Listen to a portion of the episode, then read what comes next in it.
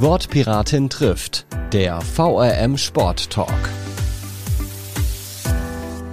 Hallo und herzlich willkommen zu einer neuen Folge Wortpiratin trifft, der VRM Sport Talk. Ich spreche heute mit Kim Kalicki über ihre Leidenschaft, das Bobfahren und freue mich sehr, dass sie hier ist. Herzlich willkommen, liebe Kim. Hallihallo.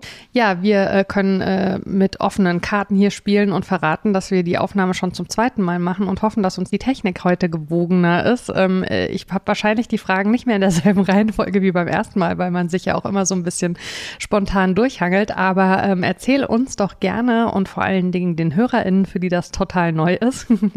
wie bist du denn äh, zum Bobfahren gekommen? Denn ursprünglich warst du ja mal Leichtathletin und auch gar nicht wenig erfolgreich. Ähm, ja, genau. Also ich war früher Leichtathletin und bin da 100 Meter und damals noch 80 Meter Höhen gelaufen. Und mein damaliger Athletiktrainer, der hatte ein paar Connections nach Winterberg und meinte dann irgendwann, ey Kim, wie schaut's denn aus? Hast du Bock, dir mal Bobfahren anzuschauen? Soll ja alles mal probieren. Ähm, dementsprechend bin ich dann mit nach Winterberg gefahren. Da hatte ich dann noch mein erstes Anschubtraining. Und ja, dann bin ich da einfach irgendwie hängen geblieben, sag ich mal. Was hat dich denn ähm, an der Bobfahrerei so fasziniert, dass du direkt gemerkt hast, okay, äh, das wird keine einmalige Geschichte hier?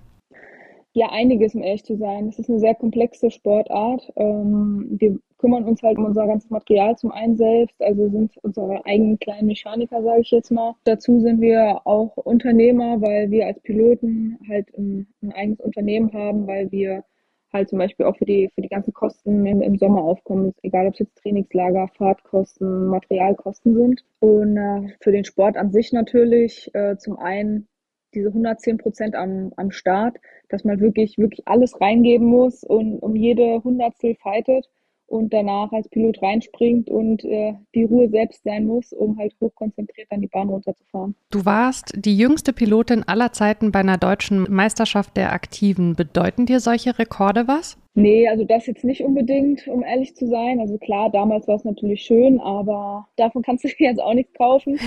ich bin eher so, dass ich sage, ich will mich halt von Jahr zu Jahr zu, äh, irgendwie verbessern und halt besser fahren, besser schieben, alles was dazugehört. Aber da, da hänge ich mich jetzt nicht so dran auf. War für dich denn von Anfang an klar, dass du im Bob Pilotin sein möchtest oder wie ist die Genese dahin gewesen? Nee, tatsächlich nicht. Also wir sind eigentlich nach Winterberg gefahren mit der Intention, erstmal Anschieberin zu werden. Eigentlich erstmal so zumindest mal zwei Jährchen Anschieberin und lernst halt erstmal so dieses ganze Bob-Geschehen kennen und steigst dann vielleicht auf den Piloten um. Aber bei mir war das ein bisschen anders. Ich hatte dann mein zweites Anschubtraining mit unserem jetzigen Bundestrainer mit dem René Spieß und ähm, dadurch, dass ich halt auch noch sehr jung war, meinte er dann irgendwann zu mir, hier Kim, ich kannst du dir stellen, vielleicht doch Pilotin zu werden. Du bist jung, du kannst die Ausbildung als Pilotin in vollen Zügen genießen sozusagen. Und ähm, ja, ob ich mir das einfach vorstellen könnte. Und ja, in der Einheit dann das erste Mal auch am Pilotenhügel gestartet. Das hat von Anfang an sehr gut funktioniert bisschen Gedanken hatte ich mir natürlich gemacht, weil ich in dem Jahr halt mein Abi gemacht hatte und man ist durchs Bobfahren ja schon relativ viel unterwegs und als Pilot halt noch mehr als als Anschieber, weil man jede Fahrt machen muss. Aber äh, ja, ich bin das, das Ganze dann angegangen und es hat mir Spaß gemacht und bin dann direkt als Pilot eingestiegen. Mhm. Du warst damals in der Leichtathletik eine der besten deutschen Sprinterinnen und Hürdenläuferinnen in deinem Alter. Hast du denn schon auch das Gefühl ge gehabt, trotz der Begeisterung fürs Bobfahren, dass du da was aufgibst? Ja, am Anfang ehrlicherweise schon, weil ähm, ja, die Leichtathletik ist einfach eine, eine, das ist eine super Sportart. Das ist auch immer noch jetzt eine meiner Lieblingssportarten und ich habe das auch echt gerne gemacht. Aber ich war halt auch ehrlich mit mir selbst und mir war klar, dass ich jetzt nicht so talentiert bin, dass ich sage, ich schaffe es bei Olympia Platz 1 bis 3 zu belegen. Man muss halt, wenn man Leistungssport macht, halt echt auf vieles verzichten, sehr viel investieren und ja, was heißt, das habe ich nicht eingesehen, aber dann wollte mhm. ich halt auch die Möglichkeit zumindest haben, an die absolute Weltspitze zu kommen. Und die Möglichkeit gab es halt im Endeffekt beim Bobfahren. Und ähm, umgekehrt ist es ja so, in die Leichtathletik könntest du als Teenagerin, die du damals warst, wahrscheinlich relativ schwierig noch einsteigen, wenn du vorher eben da in dem Bereich gar nicht unterwegs gewesen wärst. Fürs Bobfahren war es aber jetzt kein unübliches Alter, oder? Wie sind da so die Altersbegrenzungen, also nach unten vor allen Dingen? Ähm, ja, also untypisch war es schon, weil ich relativ jung war. Aber eine ganze Zeit lang war Bobfahren erst ab 18er Lauf, weil es halt wirklich schon ist ein Rennsport im Endeffekt.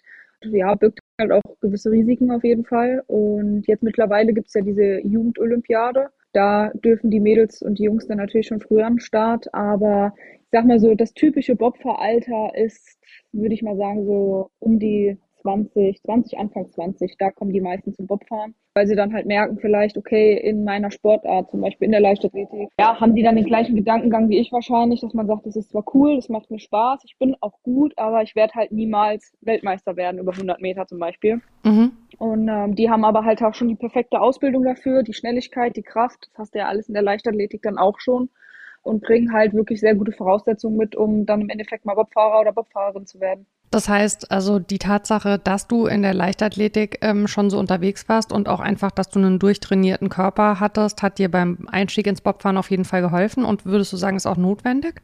Geholfen auf jeden Fall und notwendig würde ich jetzt nicht sagen, aber man hat einen deutlichen Vorteil. Also man ist halt einfach schon ausgebildet. Man hat die koordinativen Fähigkeiten, man hat schon an seiner Schnelligkeit gearbeitet, hat vielleicht, ist halt auch schon an, an seiner Grenze zwar angekommen, aber ähm, ja, wenn man halt neu anfängt, da muss man erstmal die ganzen Grundlagen legen und das zieht sich dann halt alles nach hinten. Und wenn man halt schon, ich sag mal, relativ gut ausgebildet zum Bobfahren kommt, hat man die Möglichkeit, schneller an den verschiedenen Rennserien, Europacup, Weltcup und so weiter äh, teilzunehmen, anstatt halt erst nochmal die nächsten drei, vier, fünf Jahre, je nachdem, aufzubauen und äh, sich erstmal athletisch auf ein gewisses Niveau zu bringen. Ähm, du hast es vorhin ja schon angesprochen, dass man mit Wiesbaden Bobfahren auch nicht unbedingt in Verbindung bringt. Ähm, wie hast du denn, wenn man das so formulieren darf, damals äh, Bobfahren nach Wiesbaden gebracht? Also wie habt ihr das aufgebaut, auch bei euch im Verein? Ähm, ja, damals mein, mein damaliger Trainer und ich, wir haben das so zu zweit, sage ich jetzt erstmal so, aufgebaut. Ähm, da war ich die erste Bobfahrerin in Wiesbaden und dann, klar, kamen natürlich so ein paar Fragen auf wie machen wir das jetzt? Wir brauchen bei uns im Verein eine Bob-Abteilung, die musste erst neu gegründet werden. Da brauchst du natürlich verschiedene Leute, Schatzmeister etc. etc. Und äh, das hat natürlich ein bisschen gedauert, aber wir hatten viele sehr engagierte Leute teilweise um uns herum. Und ja, die machen das natürlich dann einfacher und helfen einem dann auch in der, in der Situation. Und ja, so hat sich die ganze Trainingsgruppe dann auch erweitert. Am Ende waren wir echt sehr, sehr viele. Das war schon echt oder ist echt cool. Jetzt mittlerweile in Hessen haben wir echt einige auch gute Kaderathleten.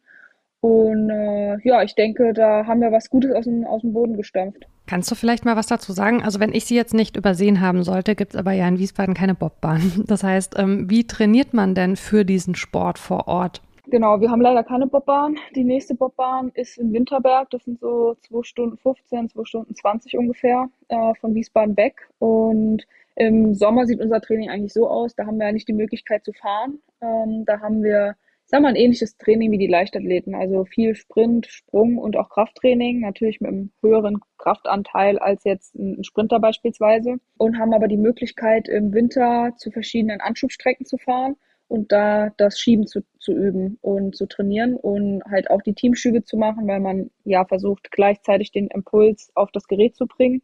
Und ähm, so ist unser Training, ich sag mal, grob aufgebaut. Kraft, Sprint, Sprung und Anschubtraining. Mhm. Und im, im Winter kommt dann halt noch das Fahren dazu. Was mich ja als äh, eine, die mit also Wintersport persönlich, außer halt, was man so als Kind Skifahren nennt, überhaupt nie irgendwas zu tun hatte, total fasziniert. Sowohl beim Skispringen ähm, als auch eben bei euch beim Bob frage ich mich immer, wie schafft man diese Überwindung fürs erste Mal. Jetzt habt ihr ja zumindest den Vorteil, also natürlich fangen die Skispringer auch nicht auf dieser Höhe an, aber ihr müsst nicht von Anfang an die komplette Bahn fahren, oder? Wie, wie fängt so, wie sieht so ein erstes Mal aus? Ja, genau. Also ich hatte meine erste Fahrt in Winterberg auch und äh, da bin ich aus der Kurve 9 so ganz langsam losgetuckert. Man muss ja erstmal schauen, was auf einen zukommt. Und man ist natürlich absolut aufgeregt. Ich glaube, ich hatte einen Puls von gefühlt 200, weil man es halt nicht, man hat halt, man kann das nicht greifen, man weiß jetzt nicht, was auf einen zukommt. Und so erarbeitet man sich erstmal seine Heimbahn. Also erstmal wirklich von unten, dann geht's ein Stückchen hoch, noch ein Stückchen hoch. Und wenn das alles super funktioniert und die Trainer sehen, hey, die hat das im Griff, die weiß, was sie macht, dann fährt man irgendwann von oben. Und wenn man dann seine Heimbahn von oben fährt, dann fährt man auf die verschiedenen Landesverbandslehrgänge. Das ist so ganz am Anfang die Schiene und fährt die ganzen deutschen Bahnen ab. Meistens ist dann auch nochmal Österreich mit Eagles dabei. Ja, so erarbeitet man sich das langsam und dann irgendwann fängt man halt mit den Selektionen an und qualifiziert sich dann und ja, so ist so der, der Werdegang, sag ich mal. Hast du Angst gehabt, als du das erste Mal die komplette Bahn runtergefahren bist oder war es mehr so eine positive Aufregung? Nee, also Angst hatte ich nicht. Ich denke, wenn man Angst hat, dann sollte man das, glaube ich, auch lassen. Also positive Aufregung war auf jeden Fall da.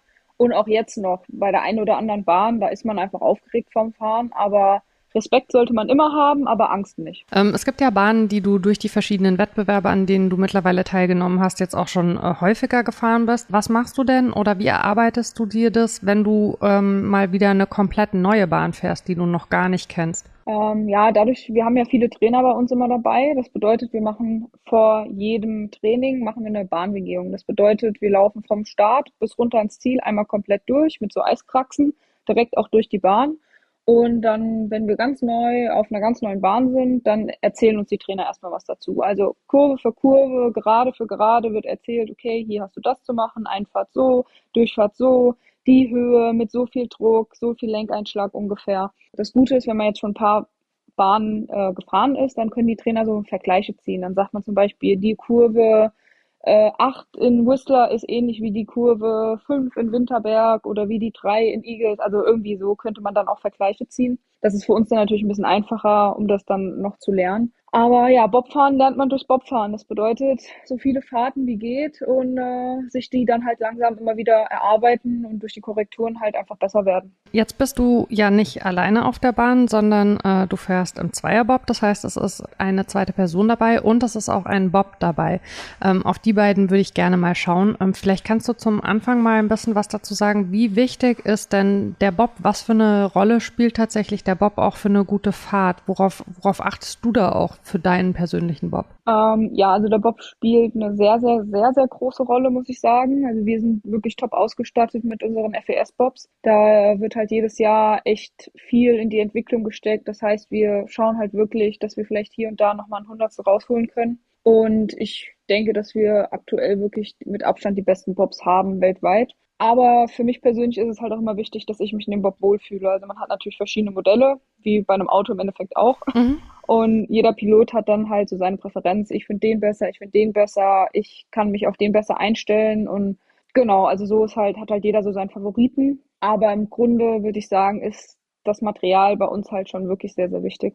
Musst du den Bob anschaffen? Nee, ein Glück nicht. Äh, da wäre ich wahrscheinlich dann arm.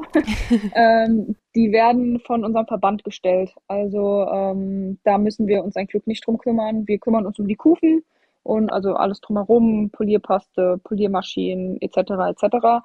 Aber um die Bobs müssen wir uns ein Glück nicht, nicht kümmern, dass wir uns die selbst beschaffen. Das ist äh, ja schon mal eine Erleichterung. Ähm, wir haben von äh, eurem Duo schon gesprochen. Das ist aber ja kein festes Duo. Also es ist nicht so, dass du jetzt, äh, seitdem du äh, fährst, immer mit derselben Person unterwegs bist. Ähm, wie, wie kommen denn diese Teams zustande? Man muss sich das so vorstellen, am Ende einer Saison, beziehungsweise wenn die Saison dann gerade zu Ende ist und man so ein bisschen die Planung für die nächste, für die nächste Saison beginnt, äh, spricht man mit den verschiedenen Mädels und sagt, hier, so schaut's aus, ich hätte dich gerne bei mir im Team unter den und den Voraussetzungen, das stelle ich mir vor, was stellst du dir vor, kommen wir da zusammen, ja oder nein? Und äh, so sucht man sich ein Team dann so zusammen und mit dem Team ist man dann im, im Sommer auch komplett unterwegs. Also die Teamtrainingslager mit den, mit den Schüben und so weiter und so fort. Das macht man dann alles wirklich in dem festgesetzten Team. Und dann haben wir meistens, ist das Mitte September, dieses Jahr war es ein bisschen später, da war es jetzt erst letztes Wochenende, haben wir in Oberhof einen zentralen Leistungstest. Das ist nur die reine Anschubleistung. Es hat nichts mit Fahren zu tun, da wird auch nicht gefahren, das ist wirklich nur ein Anschubtest. Und da wird dann eine Rangliste erstellt nach den Zeiten von den Anschieberinnen. Und normalerweise läuft das so, dass wir mit unserem Team natürlich in, in, die, in die Saison starten wollen und wenn die ihre Leistung auch bringen, dann sagt unser Cheftrainer, yo, hier Kim, kein Problem, die Leistung ist da, wenn du mit deinem Mädel starten willst, kriegen wir das hin. Wenn jetzt aber einer aus diesem Raster rausfallen würde und wäre halt deutlich langsamer als andere Mädels, dann könnte es natürlich durchaus sein, dass ähm, unser Cheftrainer sagt, hier, wir machen natürlich Leistungssport. Dementsprechend ähm, bei einem krassen Unterschied könnte natürlich auch sein, dass dann anderes Mädel dann draufgesetzt wird. So läuft das ungefähr ab. Und dann testet man jetzt, letzte Saison war es bei mir ein bisschen, bisschen öfter, äh, dass ich mal die Mädels te testen musste. Genau, und dann testet man halt, vergleicht gegenüber den, den anderen Teams und so weiter und wie, wie es halt auch funktioniert. Ich meine, es muss ja auch men menschlich äh, funktionieren. Und genau, so läuft es dann ungefähr ab. Ich wollte gerade sagen, die zwischenmenschliche Beziehung ist da ja wahrscheinlich schon auch wichtig, oder? Man muss schon so ein bisschen miteinander klicken. Ja, voll. Also ich denke, dass es wahrscheinlich auch nochmal unterschiedlich ist von, von Person zu Person, aber für mich ist es sehr wichtig. Also ähm, das ist für mich so eine, auch so eine Herzensangelegenheit. Wir wir sind so viele Wochen auf, hocken wir aufeinander. Wir teilen uns ja immer die Zimmer im Hotel und wenn man dann wirklich monatelang jeden Tag jemanden sieht und mit jemandem Zeit verbringt, den man nicht mag, äh, denke ich, kann man sich vorstellen, dass das, glaube ich, nicht so gut ist. Gibt es bestimmt auch die eine oder andere Zweckgemeinschaft, sage ich jetzt einfach mal, aber ist natürlich deutlich angenehmer und sehr viel schöner, wenn man, wenn man sich auch einfach menschlich sehr gut versteht. Mhm. Wir haben schon festgestellt, dass du noch sehr jung warst, ähm, als du angefangen hast äh, als Bobfahrerin. Du hast dann schon auch eine, ich sag mal, relativ kometenhaften Karrierebeginn gehabt und bist dann aber relativ früh von einer Verletzung stark ausgebremst worden. Wie bist du damit umgegangen? Ja, das war für mich äh, wirklich sehr schwierig, erstmal zu verdauen, weil das war so meine erste Verletzung. Ich hatte vorher eigentlich nie irgendwas, weder in der Leichtathletik noch halt am Anfang beim Bobfahren ja, da ist man erstmal so ein bisschen aufgeschmissen. Man hat noch nicht die Leute an der Hand, man weiß jetzt nicht, wie geht's weiter, bei wem melde ich mich am besten, zu welchem Arzt gehe ich am besten, ja, wie mache ich auch wieder wie die Wiedereingliederung sozusagen äh, in, in, ins Bobfahren. Und das war für mich erstmal ein bisschen schwer zu verdauen. Also klar, viel drüber gesprochen mit der Family und Freunden und so weiter, aber trotzdem war es erstmal schwierig, vor allem in dem, in dem Alter. Aber das Gute ist, wir haben es ja dann geschafft, dass ich äh, eigentlich relativ schnell, relativ gut wieder zurückgekommen bin. War natürlich nur traurig, weil das wäre so das erste Jahr im Weltcup für mich gewesen. Und ähm, ja, daraufhin hat es dann halt leider nochmal ein bisschen länger gedauert, als, als ich es mir gewünscht hätte. War dir in der Zeit auch ähm, der Verein und die Leute im Verein eine Hilfe? Du bist ja bis heute dem TUS treu geblieben, ne? Genau, also ich starte weiterhin für die TUS Eintracht Wiesbaden.